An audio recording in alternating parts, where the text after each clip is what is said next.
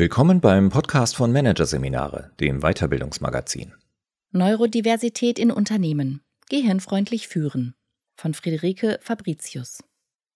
Stellen Sie sich vor, Sie möchten einen Vortrag halten. Sie sind bestens vorbereitet, die fertige Präsentation haben Sie frühzeitig an die Veranstalter geschickt und die Kollegin von der Technik hat Ihnen versichert, dass alles funktionieren wird. Nun stehen Sie vor dem interessierten Publikum und starten die Präsentation.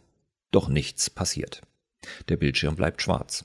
Ihre Versuche, das Problem zu beheben, bleiben erfolglos. Es ist niemand da, der Ihnen helfen kann. Wenn Sie nun den Vortrag genauso souverän meistern wie mit Ihren Folien, heißt das nicht automatisch, dass Sie ein besserer Redner sind als eine Person, die sich gelähmt fühlt und den Vortrag lieber verschiebt. Vielleicht heißt es nur, dass Ihre Neurosignatur anders ist. Wenn in Unternehmen vom Anderssein die Rede ist, denken die meisten an verschiedene Geschlechter, Nationalitäten oder Sexualitäten.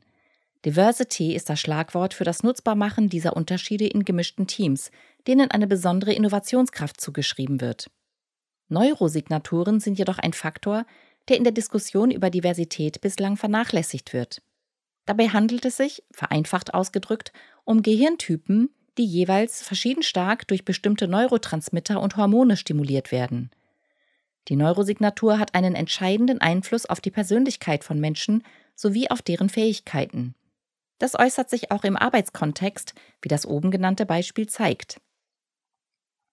Während Menschen mit einer spezifischen Neurosignatur in Situationen aufblühen, die sie in Stress versetzen, fühlen sich jene mit einer anderen Neurosignatur dadurch gelähmt. Dafür sind letztere besser organisiert, weil sie sich gründlicher auf alles vorbereiten, um Stress so gut wie möglich zu vermeiden. Es lohnt sich also, sich die einzelnen Neurosignaturen mit ihren Stärken und Schwächen anzuschauen. Insgesamt gibt es vier Gehirnsysteme, die auf meiner Interpretation der Forschung von Helen Fischer basieren. Kurz gefasst prägen vier chemische Substanzen unsere Persönlichkeit. Die Neurotransmitter Dopamin und Serotonin und die Hormone Östrogen und Testosteron.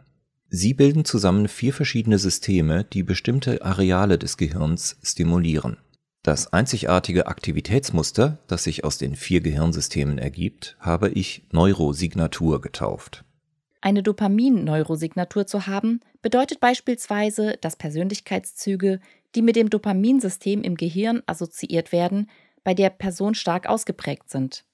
Solche Menschen zeichnet in der Regel aus, dass sie neugierig, tatkräftig, risikofreudig und zukunftsorientiert sind. Merkmale für die Serotonin-Neurosignatur sind hingegen Zuverlässigkeit, Detailversessenheit und Loyalität. Menschen, bei denen dies stark ausgeprägt ist, brauchen Routinen, Struktur, Beständigkeit und Stabilität, um ihr Potenzial auszuschöpfen. Bei einer Testosteron-Neurosignatur verhalten sich Menschen meist nüchtern, direkt, machtorientiert und analytisch. Sie lösen Probleme gerne systematisch. Menschen mit einem aktiven Östrogensystem sind im Gegensatz dazu empathisch und gut darin, persönliche Beziehungen und Gemeinschaften aufzubauen. Sie sind normalerweise gut im lateralen Denken, was bedeutet, dass sie ein Problem lösen, indem sie mehrere Möglichkeiten gleichzeitig prüfen. Die einzelnen Neurosignaturen lassen sich nicht exakt voneinander abgrenzen, sondern sollten als Spektrum verstanden werden. Es kommt zum Beispiel vor, dass ein Mensch trotz eines sehr aktiven Dopaminsystems nicht alle Persönlichkeitsmerkmale aufweist, die damit assoziiert werden. Grundsätzlich besitzt jeder Mensch alle vier Systeme, so dass unsere Persönlichkeiten verschiedene Kombinationen zum Ausdruck bringen. Diese werden durch Anlage und Umwelt beeinflusst, also auch durch den Arbeitsplatz. Ein extrem stressreiches Arbeitsumfeld kann eine Person mit einem aktiven Testosteronsystem tendenziell wütend und aggressiv machen, wohingegen ein Mitarbeiter mit Östrogen-Neurosignatur eher unentschlossen, emotional und überwältigt reagiert.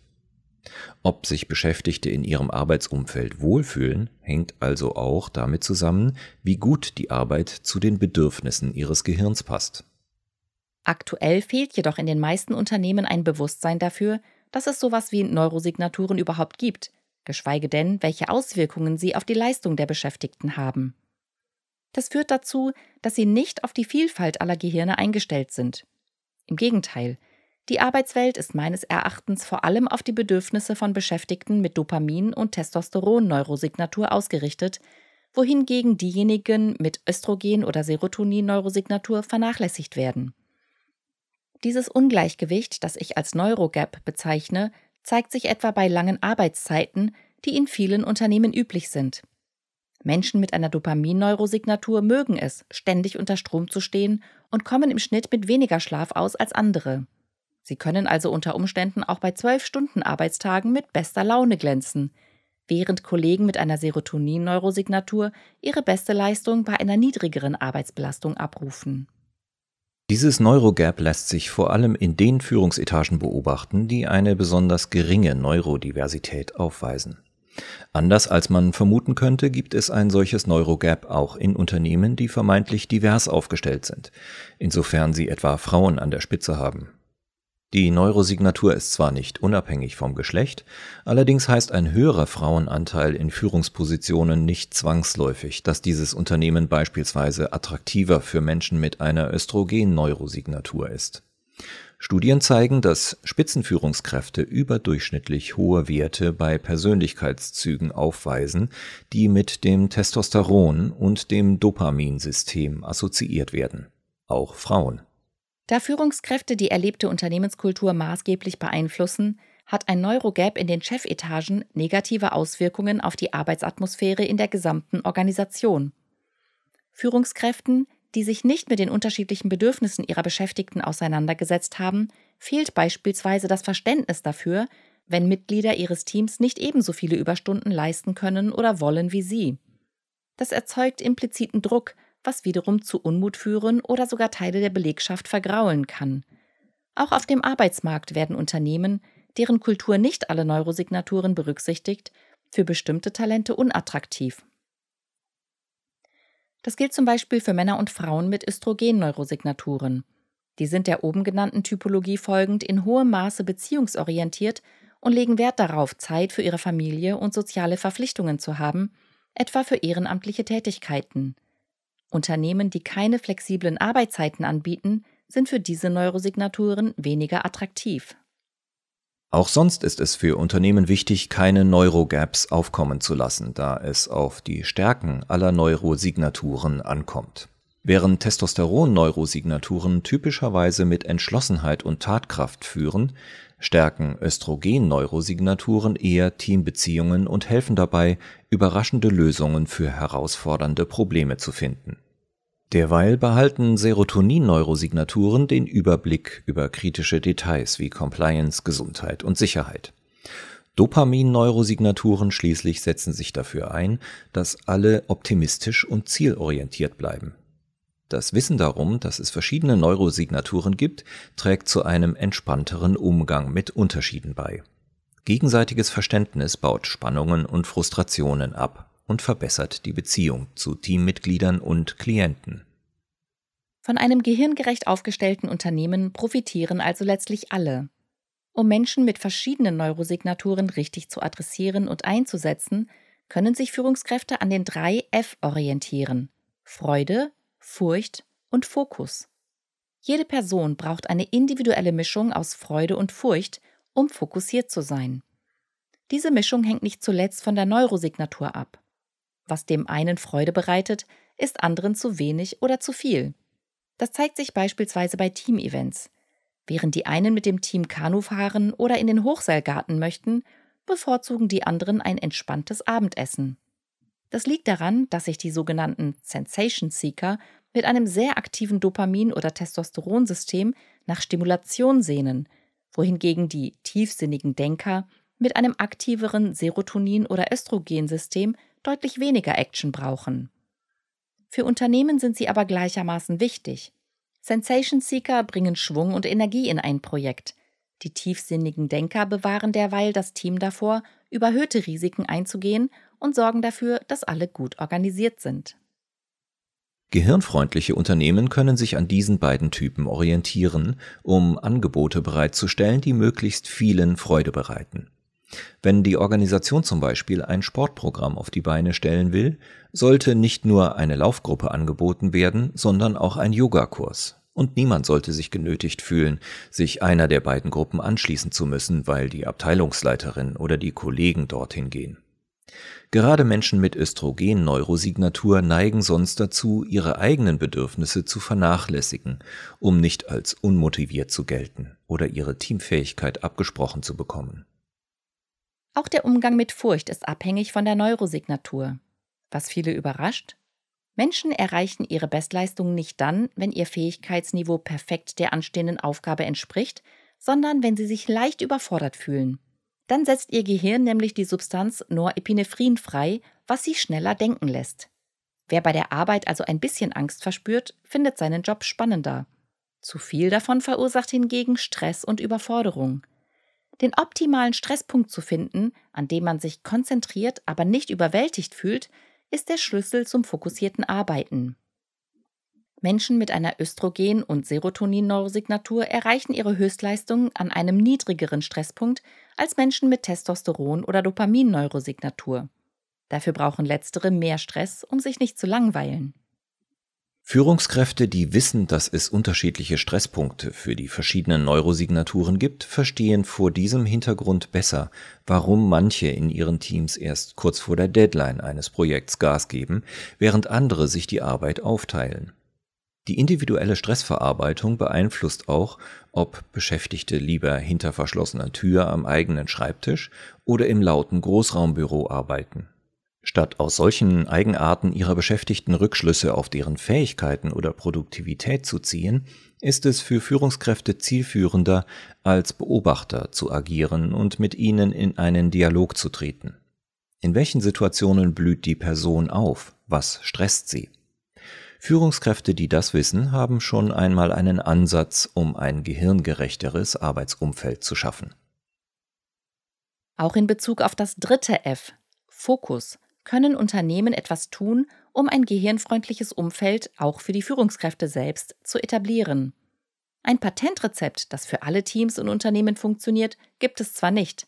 Beschäftigte mit Dopamin-Neurosignatur finden es zum Beispiel eher aufregend, von Meeting zu Meeting zu hetzen, während jene mit Östrogen-Neurosignatur eher den intensiven persönlichen Austausch schätzen. Alle Signaturen profitieren allerdings von einer Verkürzung der Arbeitszeiten. Menschen sind im Durchschnitt nur drei Stunden lang wirklich produktiv. Diese Zeit sollten Beschäftigte für sogenanntes Deep Work nutzen, wobei es sich laut Informatikprofessor Cal Newport um ablenkungsfreie Konzentration auf eine kognitiv anspruchsvolle Aufgabe handelt. Deep Work vermittelt das befriedigende Gefühl, etwas geleistet zu haben, Statt sich darauf zu konzentrieren, verschwenden Beschäftigte Newport zufolge jedoch zu viel Zeit mit seichten Arbeiten, zum Beispiel mit dem Beantworten von Mails, Social Media oder Gesprächen mit Kollegen. Auch Meetings können als seichte Arbeit empfunden werden. Aus neurowissenschaftlicher Perspektive ist es sinnvoll, die Anzahl und Dauer von Meetings auf ein Minimum zu reduzieren und nur diejenigen einzuladen, die wirklich dabei sein müssen. Fokus und Deep Work bedeuten allerdings nicht, dass das Zwischenmenschliche in gehirnfreundlichen Unternehmen zu kurz kommen soll. Im Gegenteil. Neurodiverse Teams ergänzen sich auch in der sozialen Interaktion. Beschäftigte mit Östrogen-Neurosignatur können ihre Kollegen mit Testosteron- und Dopamin-Neurosignatur, die tendenziell weniger auf ihre Gesundheit achten, beispielsweise zu einer gesünderen Ernährung ermutigen, indem sie für gesunde Snacks im Büro sorgen. Im Gegenzug verbessern Menschen mit einer Dopamin-Neurosignatur durch ihren Humor die Stimmung im Team und diejenigen mit Testosteron-Neurosignatur gehen entschlossen gegen jede Form von Intrigen vor, die das Teamklima vergiften könnten. Derweil übernehmen jene mit Serotonin-Neurosignatur unbeliebte Routineaufgaben wie die Organisation des Küchendienstes und kümmern sich zuverlässig um deren Einhaltung. Alle genannten positiven Effekte von Neurodiversität zeigen, dass es für Unternehmen Vorteile hat, stärker auf verschiedene Gehirntypen zu achten. Allerdings reicht es nicht, eine Person mit Östrogen-Neurosignatur in ein Team zu holen, in dem es vorwiegend Menschen mit Testosteron-Neurosignatur gibt, und zu hoffen, dass sie frische Ideen mitbringt. Echte Innovationen gibt es nur, wenn das Verhältnis der Neurosignaturen ausgewogen ist und die Unternehmenskultur sich so verändert, dass sie offen für neue Ideen wird. Das menschliche Verlangen nach sozialer Anpassung führt sonst zu Gruppendenken, das Druck auf diejenigen ausübt, die von der vorherrschenden Meinung abweichen.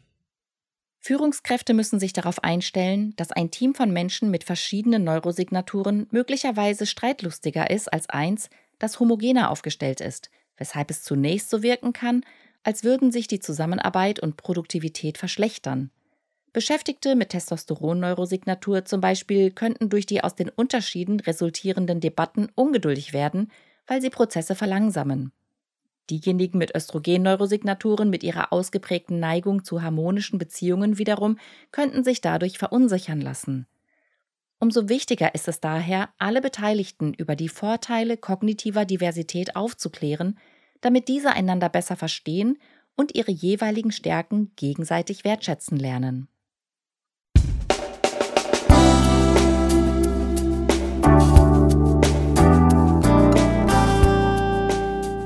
Sie hörten den Artikel Neurodiversität in Unternehmen.